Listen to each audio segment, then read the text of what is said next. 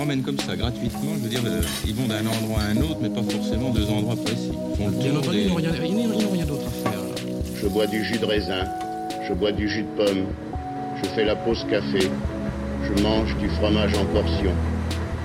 Enfin, je fais tout ce que la télévision me conseille de faire. Et je m'emmerde.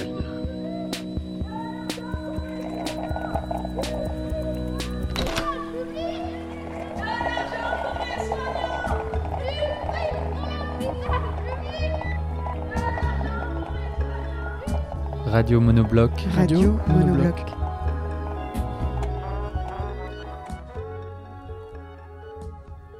Tous les soirs, en ouvrant notre antenne, nous mesurons la chance que nous avons de pouvoir, grâce à la radio, ressentir en ce moment quelque chose de l'ordre du collectif. Chaque soir arrive jusqu'à nous un bateau qui erre en mer, des chants révolutionnaires, des chorales au balcon, des lettres de Venise, de Brest, de la Drôme, ou parfois de tout près, juste à côté de chez nous. Dans ce moment collectivement bien loin d'être heureux, il y a, dans l'écho du saxophone qui résonne à travers la cour, dans les bruits inventés du dedans, dans ces livres oubliés racontés chaque soir, il y a dans tout cela la possibilité de tenir, même à distance, un fil. Derrière notre porte fermée, il y a aussi le sentiment d'irréalité, d'impossibilité de saisir ce qui se passe sûrement tout près, derrière d'autres portes fermées ou derrière celles bien ouvertes des hôpitaux. Mon père est anesthésiste réanimateur. Ses amis sont pédiatres, gynécologues, gastro-entérologues, ophtalmo, gériatres, pneumologues, généralistes. Ils se sont connus à la fac de médecine quand ils avaient 20 ans et ne se sont jamais quittés. Depuis que je suis toute petite, tous ces gens prennent soin de moi, me soignent et me conseillent. J'ai une chance folle, je n'ai jamais eu de médecin traitant, je me faisais vacciner dans mon lit en pyjama et j'avais droit à des bêta-bloquants en toutes circonstances. Bac de français, permis de conduire, premier entretien d'embauche. Grandir entouré de médecins, c'est un peu croire que rien de grave ne peut vraiment arriver. J'avais pour mon père et ses amis une confiance absolue et aveugle, ils étaient pour moi infaillibles. Et puis c'est tombé. Et ça tombe, petit à petit. Dimanche, à Compiègne, le médecin urgentiste Jean-Jacques Razafindranasi est mort, infecté par le Covid-19. Il était retraité et s'était engagé bénévolement pour aider ses confrères surchargés. Quelques jours auparavant, mon père, retraité depuis peu lui aussi, m'apprend qu'il a proposé ses services à l'hôpital de Lodève dans le sud de la France où il vit désormais. Il a 67 ans, l'âge du docteur Razafindranasi. Je m'inquiète, il me rassure. Il prend sa température matin et soir et ne quitte pas son masque. Entre chaque étal du marché où il va se ravitailler, il presse une goutte de gel hydroalcoolique entre ses mains. Ma belle-mère, infectiologue, a pris la tête de la stratégie de prévention dans la région. Dans son cabinet, toute la journée, elle reçoit les patients, analyse les symptômes. À l'hôpital, elle conseille, encadre, forme les soignants aux gestes barrières, comme on dit. J'espère qu'elle pensera aussi à chaque instant à se protéger. Et puis hier, à 800 km de là, le meilleur ami de mon père, professeur de pneumologie à l'hôpital Bichat à Paris, apprend qu'il est infecté. Contraint de rester chez lui, sa température monte, il tousse. Sa femme est gériatre. Elle a passé sa vie à accompagner ceux qui terminent la leur. Il y a quelques mois, on lui a diagnostiqué un cancer du poumon. C'est sérieux, les traitements fonctionnent mal. Elle insiste pourtant pour que son mari reste à ses côtés, pour qu'il continue de dormir avec elle quoi qu'il arrive, quitte à ce que tout s'accélère, quitte à ce que ce soit les dernières fois. Les médecins sont aux premières lignes, et pour la première fois de ma vie, je m'inquiète plus qu'ils ne me rassurent. Ils manquent de masques, ils n'ont pas de droit de retrait. D'autres sont aussi dangereusement exposés. On arrête les joggeurs, mais les caissières manipulent sans gants le plastique des bouteilles de shampoing et le carton des paquets de céréales sur lesquels le virus se répand. On n'a plus le droit de se promener dans la rue, mais les livreurs à vélo continuent leur course au rabais. Et moi, devant mon écran ou derrière, je ne sais plus, je ne peux rien faire, sinon leur rendre un hommage de plus, radiophonique, en vain.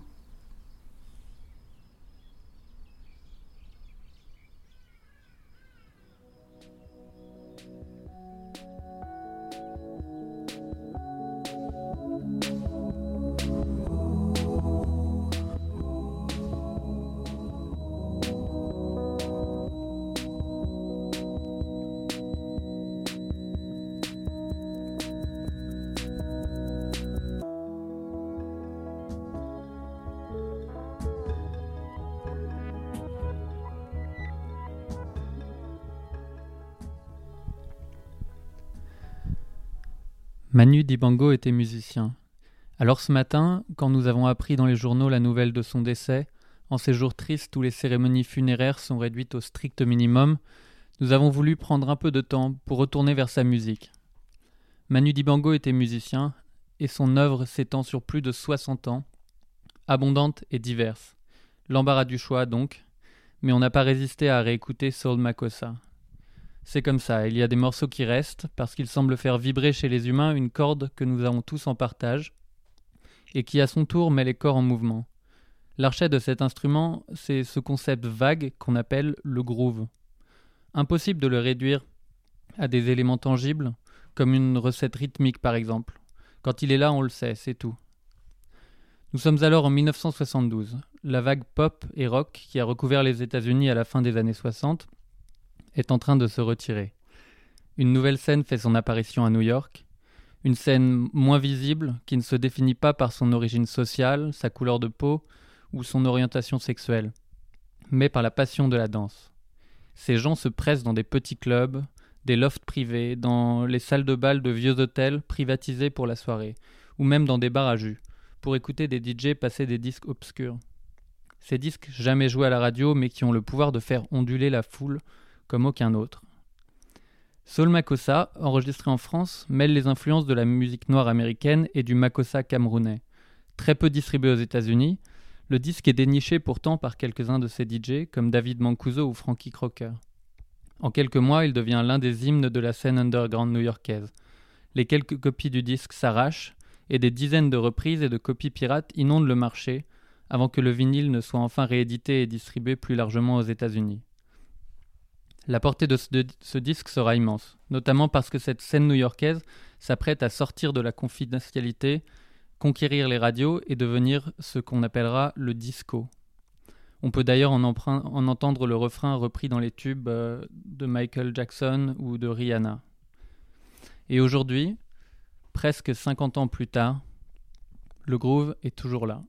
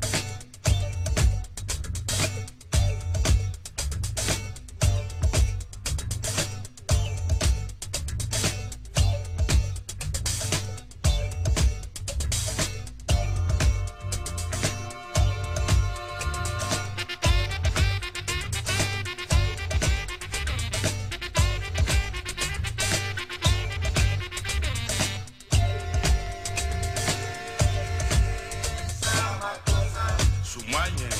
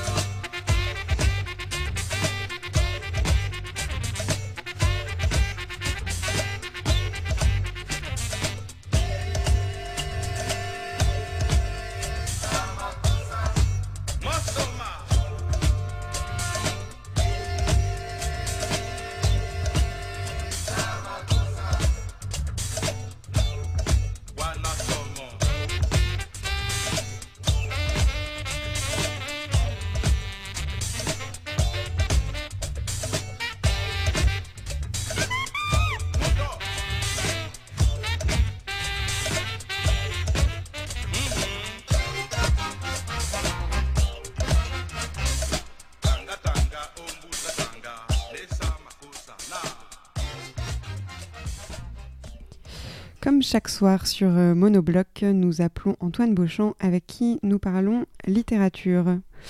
Alors on l'appelle tout de suite.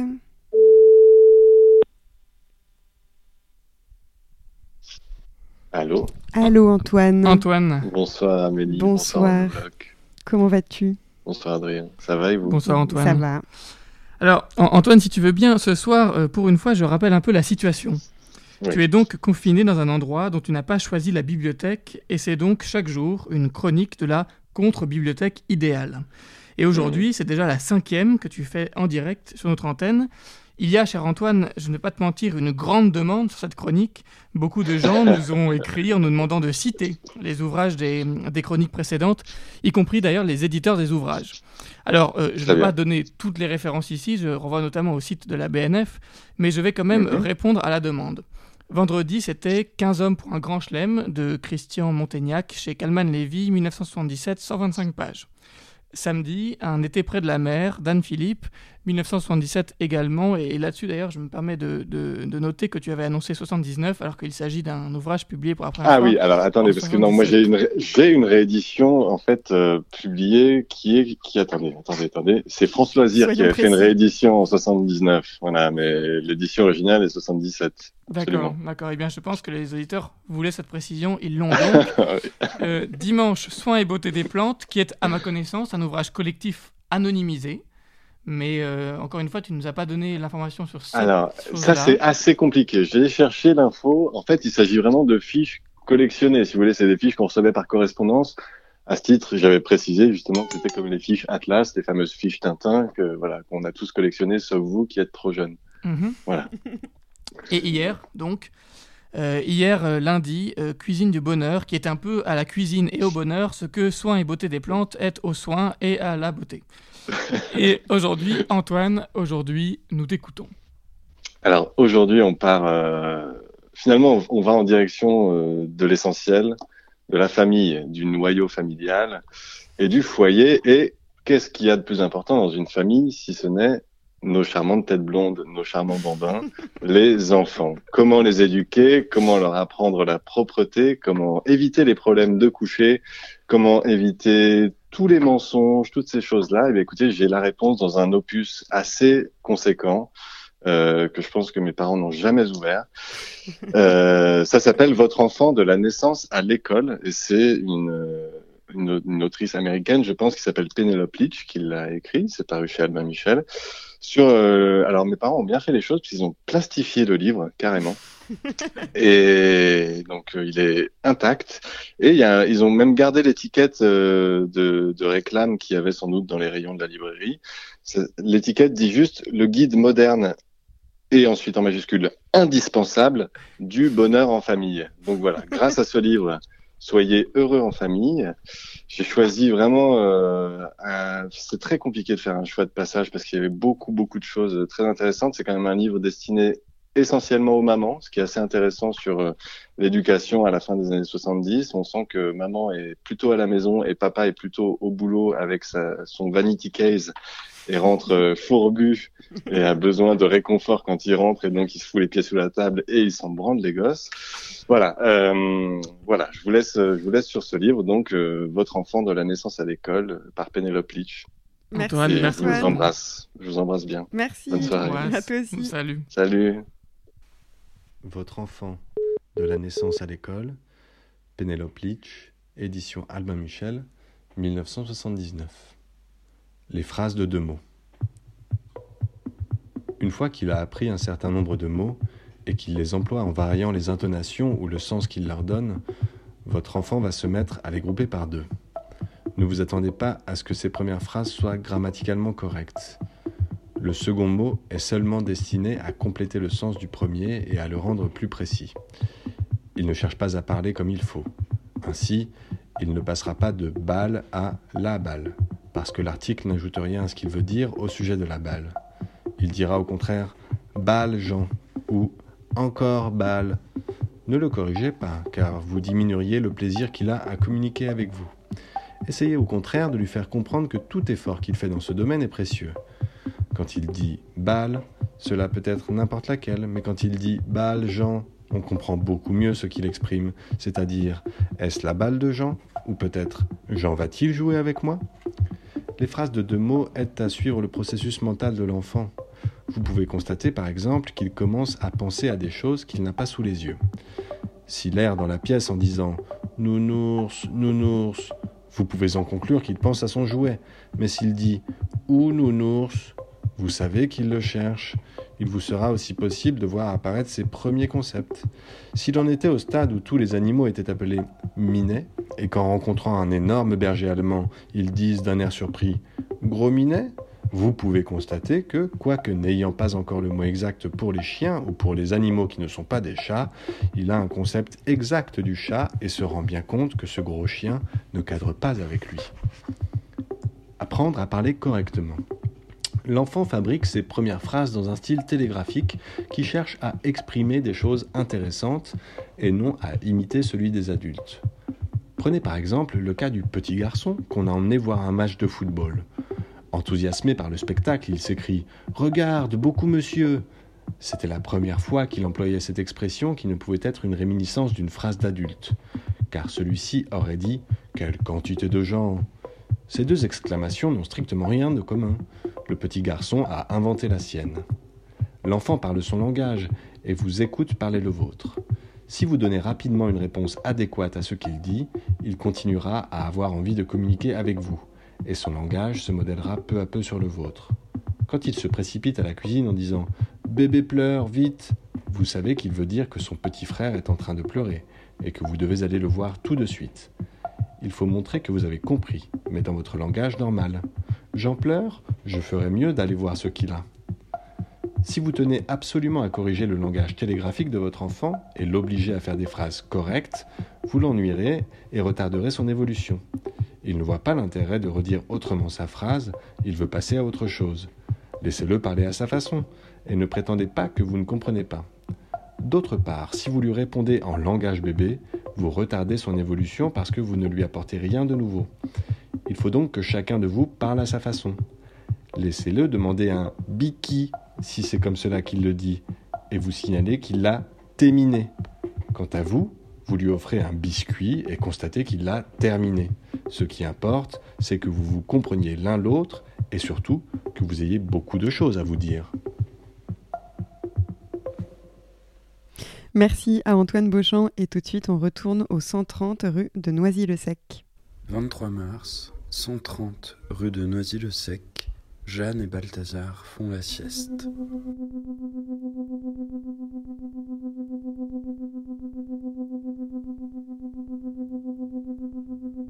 I wanna love you and treat you right. I wanna love you every day and every night. We'll be together with the roof right over our heads. We'll share the shelter of my single bed. We'll share the same room, yeah. Would ya provide a bread? Is this love, is this love, is this love, is this love that I'm feeling? Is this love, is this love, is this love, is this love that I'm feeling?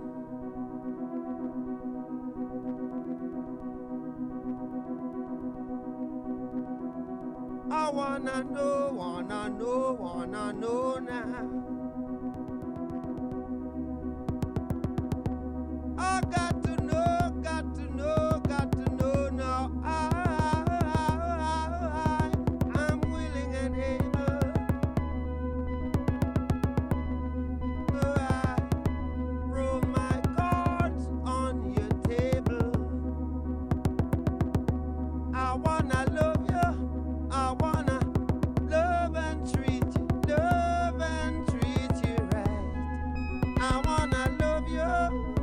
every day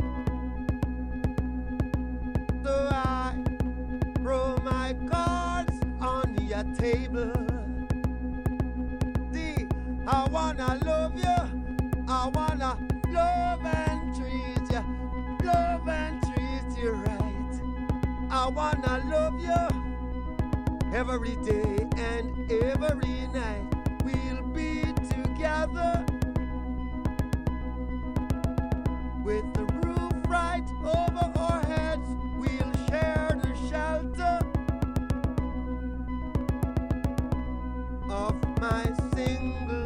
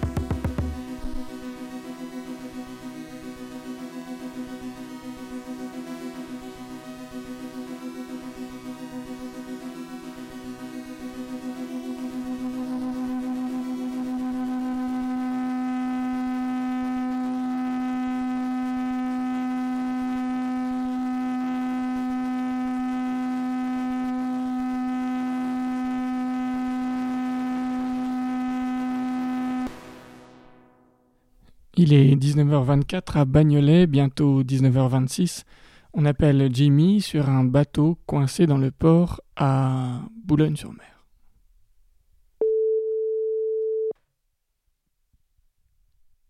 Allô Allô Jimmy. Salut, comment ça va? Salut toi Salut, comment ça va? Ouais, ça va, enfin, vous m'entendez bien? Ouais, on t'entend très bien. Bon, super. Ça va tu fais Alors, comment ça va, Bagnolet Où est-ce que t'es Euh, bon, c'est moi qui commence. Alors, bah, je suis toujours là, je suis, je me suis aventuré à un endroit où j'ai jamais été avant. Je suis à l'extérieur du bateau, sous un espèce de hangar à ciel ouvert. Euh, mais je, je me suis pas trop éloigné. Je suis peut-être à 40 mètres euh, de la passerelle, enfin de, de la porte de coupée, donc euh, tout va bien. Je suis en toute légalité là. Mais il fait combien de mètres ce bateau? Euh, il doit faire une bonne cinquantaine de mètres.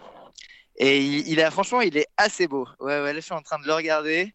Et euh, en fait, il est un peu. Bon, ça va faire un petit moment qu'il est dans le port, quoi. Là, ça va faire 2-3 mois qu'il n'a pas, qu'il a pas navigué, qu'il est en arrêt technique.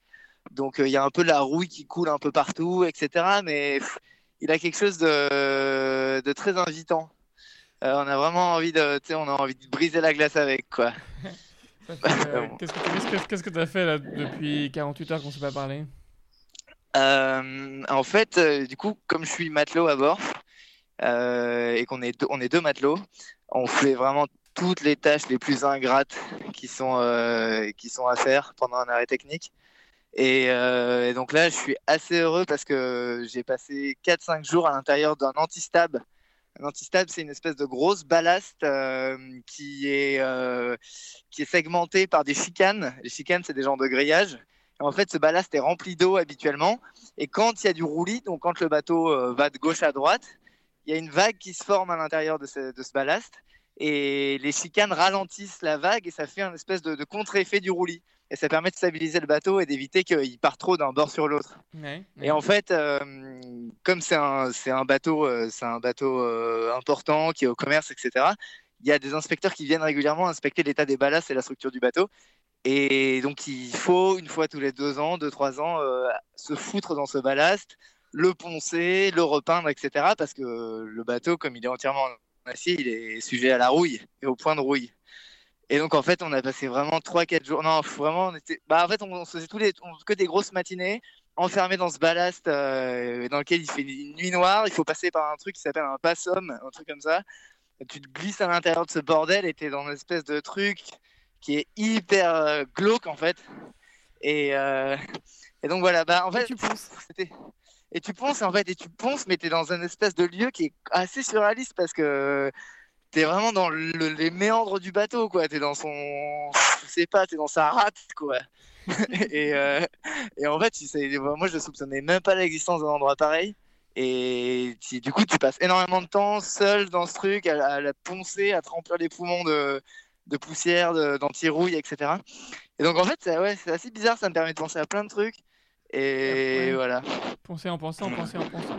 Mais attends, mais du coup, ça veut dire que si vous n'avez pas été bloqué au port, vous seriez parti euh, avec la rate en mauvais état, quoi. Euh, non, non, non, en fait, il était prévu qu'on fasse un arrêt technique, mais par contre, on était censé appareiller euh, là dans, dans 3-4 jours, quoi. Et euh, voilà, au vu de la situation, à mon avis, on va rester un long moment encore à quai. Et donc, on, et ce qui est un- ce qui est bien, mais notre côté un peu déprimant, c'est qu'il y a beaucoup de travail à faire sur le bateau pour le rendre vraiment clean. Et il y a beaucoup de travail avec euh, le fait de piquer la rouille, quoi. Parce qu'en fait, le truc qui, m'impressionne pas mal, c'est que euh, il faut pas que le bateau coule, en fait. Et pour ça, il faut que. Non, mais et en fait, et en fait, le seul truc, c'est que la mer, euh, enfin, par nature, elle a vraiment envie de, de manger le bateau, quoi. Elle a envie de le faire rouiller, elle a envie de l'attaquer un peu partout, à plein d'endroits. Et donc, nous, on met tous les produits chimiques euh, qui ont été inventés dans ces, je sais pas, 50 dernières années pour essayer de sauvegarder le bateau mais, et de polluer la mer, paradoxalement, parce qu'on pollue énormément. Et en fait, euh, c'est un espèce de combat bizarre. Et nous, les matelots, on est vraiment euh, en première ligne, quoi. Donc, euh, donc voilà. Qu'est-ce que tu as d'autre à faire à part, à part poncer la rouille, alors? Non, vraiment piquer la rouille, c'est vraiment la, la tâche la plus importante qu'on a à faire. Et en plus, c'est hyper répétitif, euh, c'est nocif. Et donc, en fait, euh, juste voilà qu'on a, on a plusieurs outils différents. On a euh, un outil que moi j'aime beaucoup, qui est un espèce de pistolet pneumatique qui est branché sur un compresseur d'air et qui fait bouger des espèces de petites tiges en métal qui viennent vraiment s'immiscer dans les fins fonds de la rouille là et qui font tac tac tac tac tac et qui font vraiment qui rendent la rouille toute croustillante et qui révèlent des belles poches de rouille ici et là. Donc ça, t'es toujours un peu content quand t'as trouvé une belle poche de rouille. Et à part ça, non, et ben c'est tout. Et après la meuleuse, quoi, la meuleuse avec un disque euh, à flapper, tu vois. Et, et en fait, c'est pas mal parce que tu reviens vraiment sur euh, le l'acier vif, tu vois, qui est genre, tu vois, qui est, qui est bien scintillant là. Et ça, c'est c'est assez jouissif quand même. Et voilà. Et après, on enduit avec 5 ou 6 couches de peinture différentes. Euh, et voilà. c'est Et, un peu euh, les journées, c'est ça. Et comment, comment vont tes collègues? Ah bah ça c'est vraiment un des trucs les plus positifs sur ce bateau, c'est que l'ambiance est vraiment très très très très très bonne. Elle est très bienveillante, c'est beaucoup de jeunes et on a tous des parcours très différents. Il y a une, euh, il y a une, il y a une nana qui joue de la harpe euh, le soir là, qui fait des espèces de de gigs, on- ça s'appelle? Elle fait des, des, des gigs euh, des bretonnes et des, des chants celtiques, des trucs comme ça. Ouais, Elle a Donc ça c'est une ça c'est harpe sur le bateau? Euh, ouais, une mini harpe. Euh, et voilà, à côté de ça, elle est ébéniste, donc elle a plein de. Elle, sait- elle fait vachement bien les étagères, les trucs comme ça. Donc elle, elle est, elle est, enfin, on passe beaucoup de temps ensemble. Et voilà. Et après, il y a beaucoup de, il y a beaucoup de, de gens qui ont fait la marine marchande, l'école de la marine marchande. Donc eux, euh, ils sont aussi chouettes parce qu'ils sont passionnés par les moteurs diesel et, et donc on peut parler de plein de choses. quoi. donc voilà. Ah, et dernier truc dont, euh, qui, je pense que, qui est peut-être pas hyper intéressant, mais qui, moi, me rassure, c'est qu'à la différence des, dif- des autres embarquements que j'ai pu faire euh, dans le passé, la nourriture sur ce bateau est pas extrêmement bonne. Et en fait, c'est pas mal parce que sinon, quand tu un cuistot qui travaille trop bien, euh, tu penses qu'à bouffer. Et tu penses juste euh, au moment où tu vas pouvoir te, remplir le bide.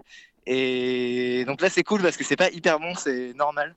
Donc ça permet de pas être uniquement focalisé là-dessus, quoi, de s'autoriser de penser à autre chose. Donc c'est plutôt cool. Mais même si euh, on passe quand même des belles soirées ensemble à jouer à des jeux pour plus de 8 ans.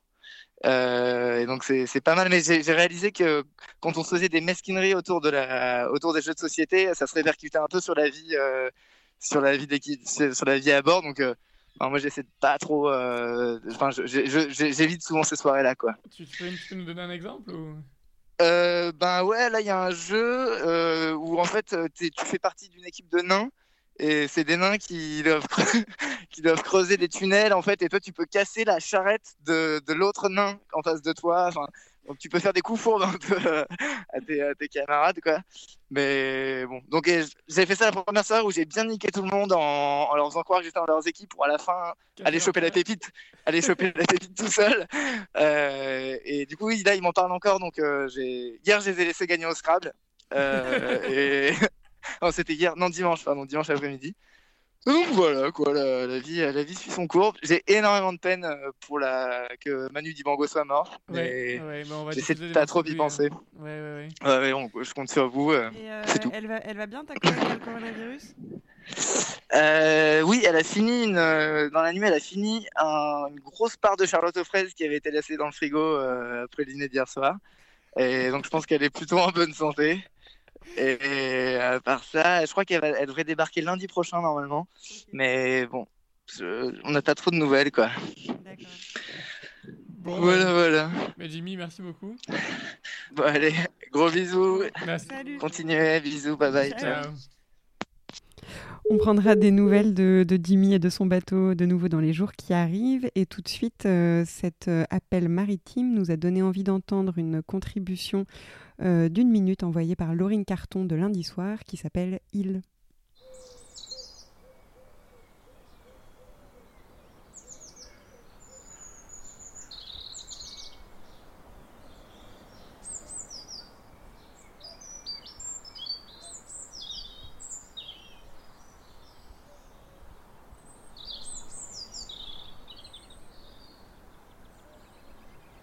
Il. Il.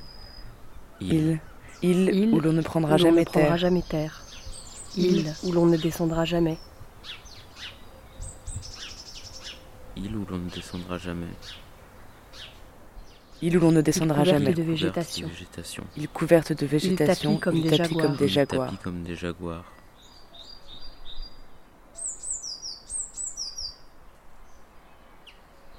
Île muette. Il muette. Ils immobiles. Îles inoubliables, et sans inoubliables nom. et sans nom. Ils inoubliables et sans nom.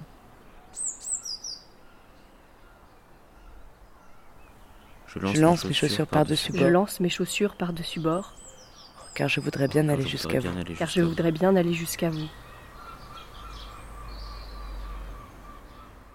Aujourd'hui, nous allons vous faire entendre Météore, deuxième volet du triptyque Baron Samedi, qui nous a été envoyé par Chloé Desprax.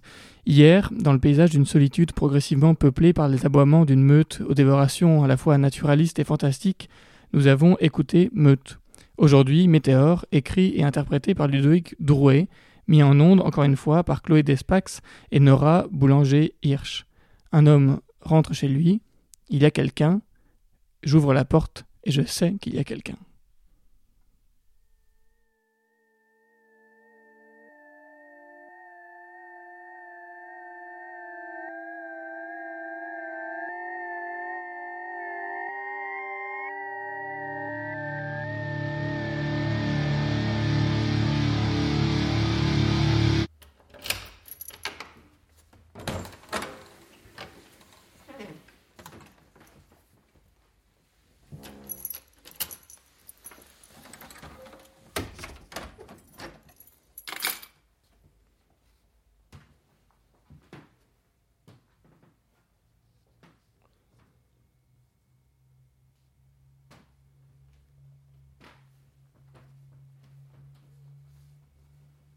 Il y a quelqu'un.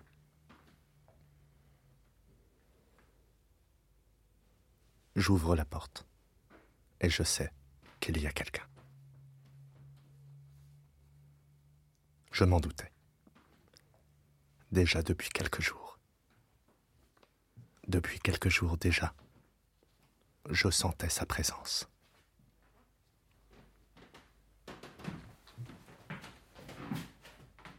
Dans tous les coins du vestibule et du couloir. Dans tous les recoins de ma chambre à coucher. Et dans l'armoire. Derrière la porte de l'armoire et derrière les chemises suspendues à leur cintre, derrière le miroir de la salle de bain, sous la lunette des WC dans les WC, dans le placard de la cuisine.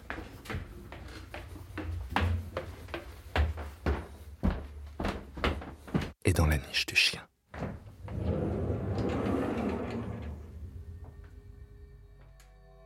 Il y a quelqu'un, je le sens. Dans le noir du vestibule. Dans les coins noirs du salon.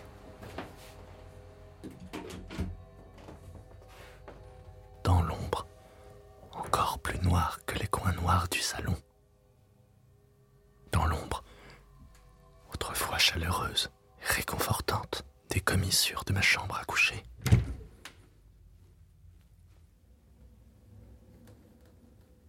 Je le sais. Je m'en suis rendu compte. Il y a peu de temps. J'ai compris que je n'étais pas seul avec le chien.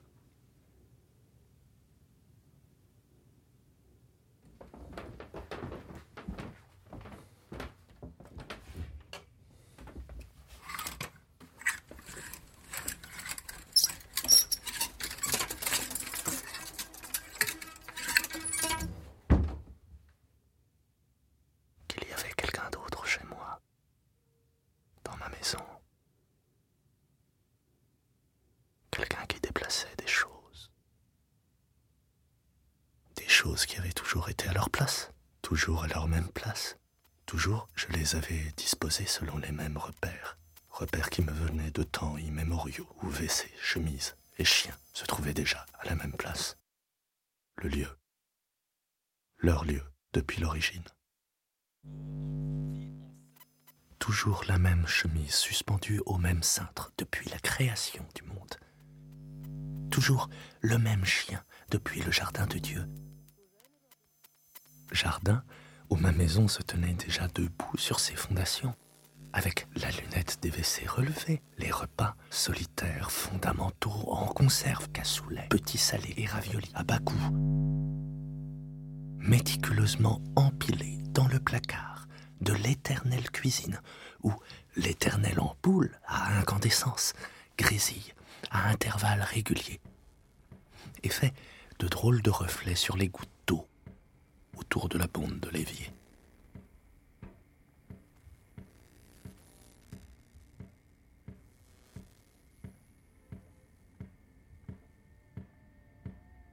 Évier où feu ma blanche épouse se lavait le bout des doigts.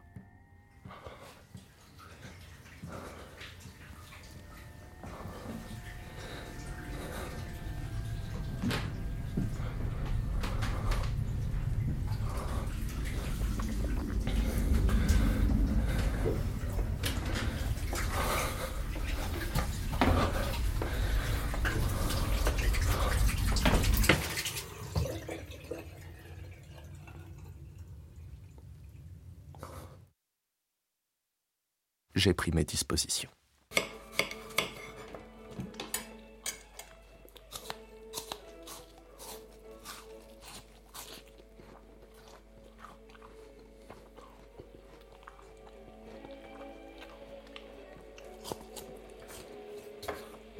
Je lui ai tendu un piège.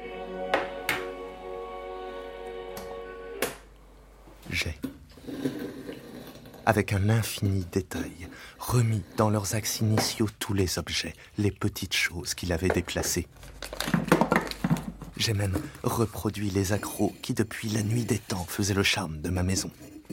Un ébrèchement caractéristique du carrelage de ma salle de bain. Une égratignure qui depuis toujours inquiétait le vernis appliqué au placard de la cuisine.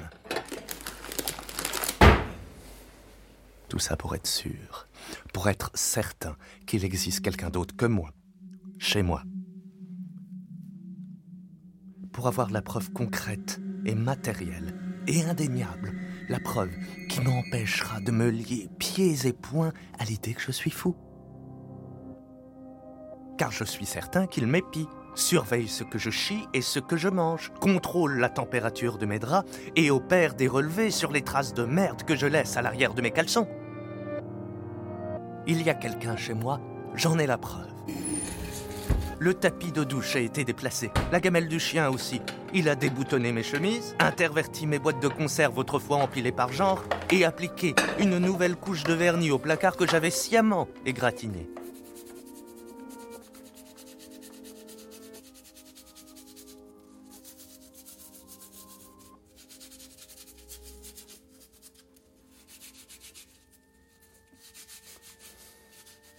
Comme j'avais sciemment égratigné un jour le visage de feu ma blanche épouse.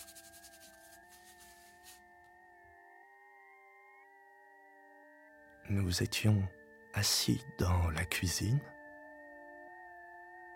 elle et moi, et le chien. Nous regardions l'incendie de l'autre côté de la fenêtre. Le feu était sur la mer.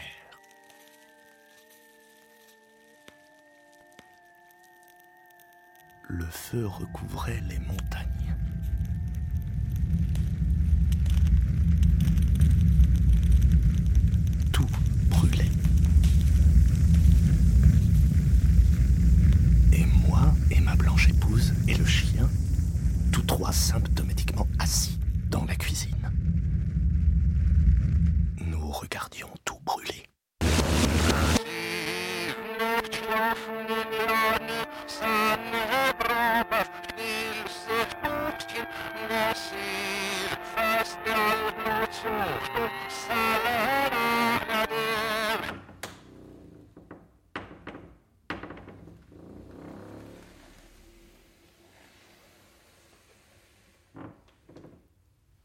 Il y a quelqu'un, j'en suis sûr. En ouvrant la porte, je sens sa présence et je sais qu'il est là. Dans mon stratagème. Dans la toile que je tisse. Peu à peu, il s'enfonce dans mon plan. Car, ce qu'il ne savait pas, c'est qu'en replaçant les choses dans leurs axes initiaux, les objets imbougeables, qu'il avait sciemment bougés, brisant ainsi, et toujours aussi sciemment la trêve établie entre un certain ordre et le chaos, en replaçant, dis-je, les choses dans leur juste position. En bon intendant, en bon chef de maison, je lui ai créé un parcours. Un parcours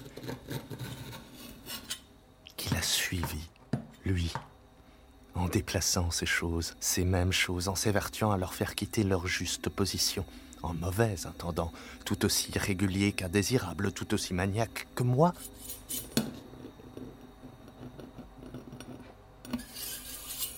Il s'est enlisé dans mes sables.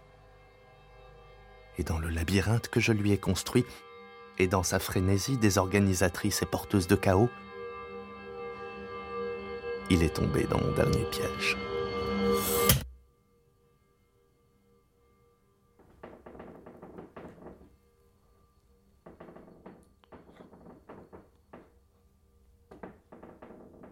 A dû nécessairement passer par le vestibule pour remettre de guingois le vase de jaspe noir qui depuis toujours domine le guéridon en bois laqué du vestibule.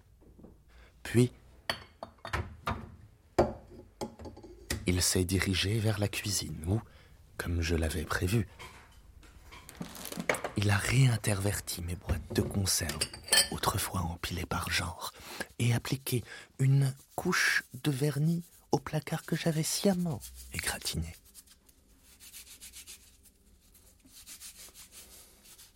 Comme j'avais sciemment égratigné un jour le blanc visage de mon épouse. Nous étions assis dans le salon, elle et moi et le chien.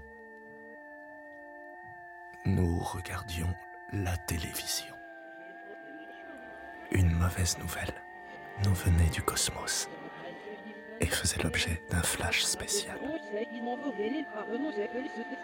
Une météorite nous venait du cosmos et menaçait de s'écraser sur la Terre.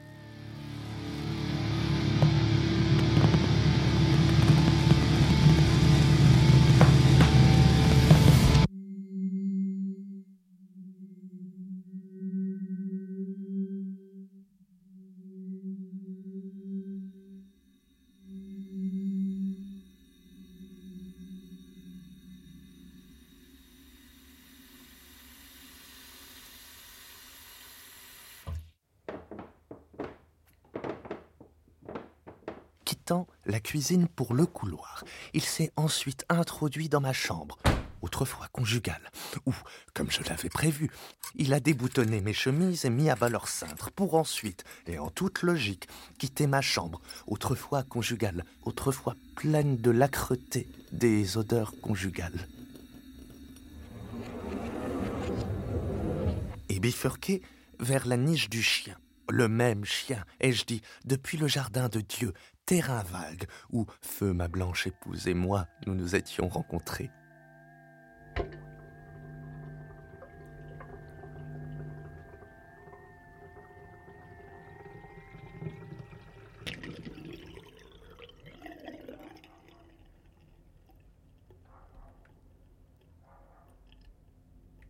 Je ne sais pas ce qu'il est advenu de la météorite.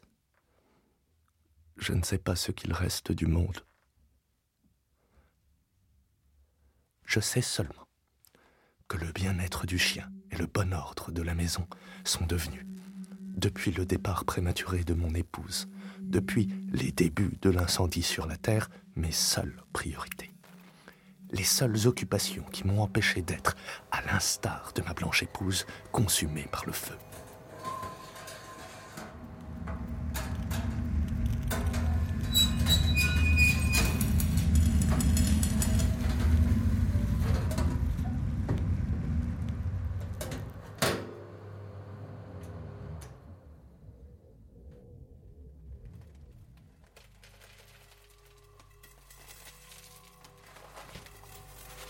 Il a retourné la gamelle du chien, dis-je, le même semi-chien de chasse et d'intérieur depuis le jardin de Dieu, canidé, offert par moi à ma blanche épouse en gage de ma grande passion. Mon clébard. Il y a quelqu'un qui a retourné sa gamelle. Et dans le labyrinthe que je lui ai construit, et dans sa frénésie désorganisatrice et véhiculeuse de chaos, il est tombé dans mon dernier piège.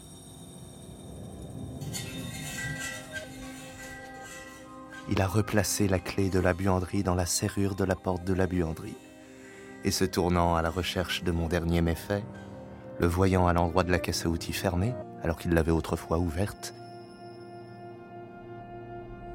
il est tombé dans mon traquenard. Qui maintenant le retient prisonnier?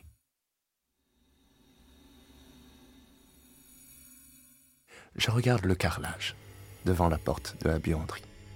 Le carrelage jaune et orthonormé du couloir qui mène à la porte de la buanderie.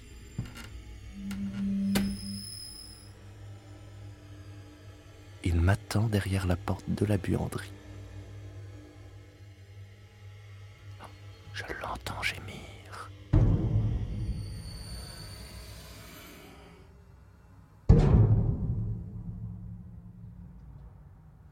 Épouse aurait été si fière de moi. Elle qui maintenant danse avec les météores. Ma blanche épouse porteuse d'incendie. Je pense à elle en regardant les angles droits du carrelage.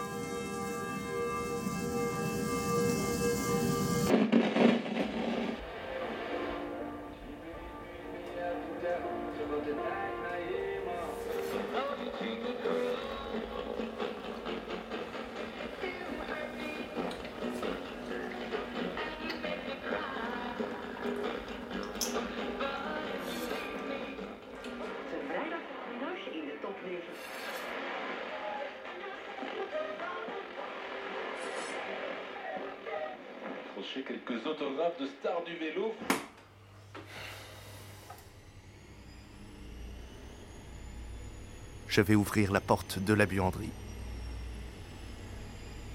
Enfin, je vais voir son visage, tordu par la douleur consécutive à l'enclenchement du traquenard.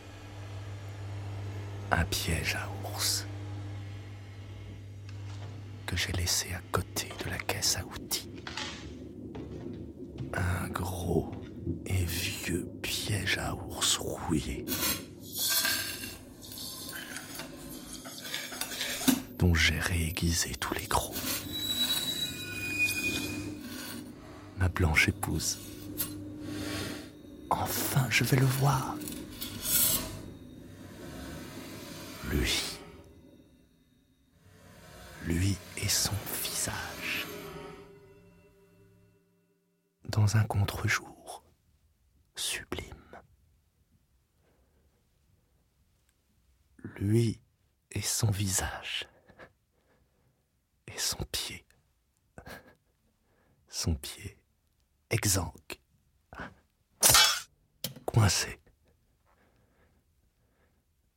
le piège à ours.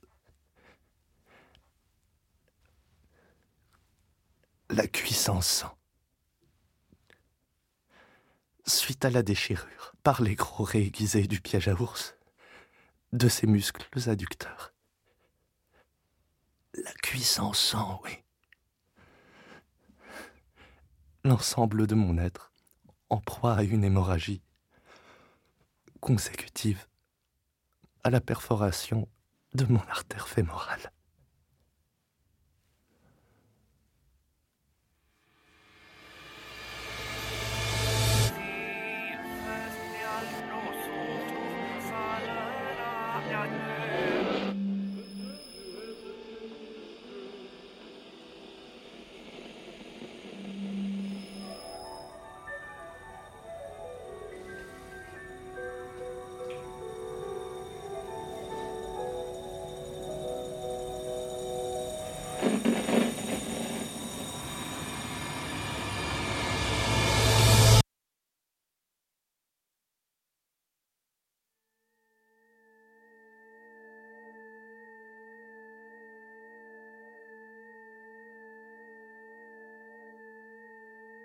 Météore.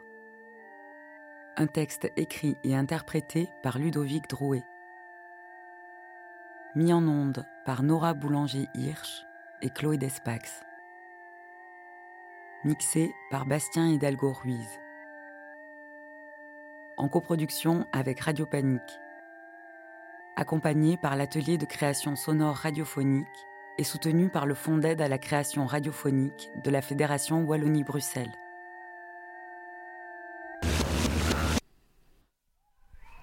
Il est 20h, l'heure passe vite et la nuit presque littéralement tombe quand on prend comme aujourd'hui l'antenne à 19h. Dehors, il fait nuit.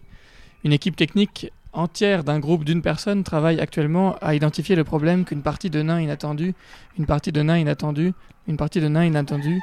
Nous serons de retour demain à 19h. C'est un étrange ballet qui tous les soirs s'annonce par nos fenêtres. Et puis on laisse entrer la nuit, le froid, les applaudissements. Merci à tous ceux qui continuent à nous envoyer des contributions. Prenez soin de vous. À demain.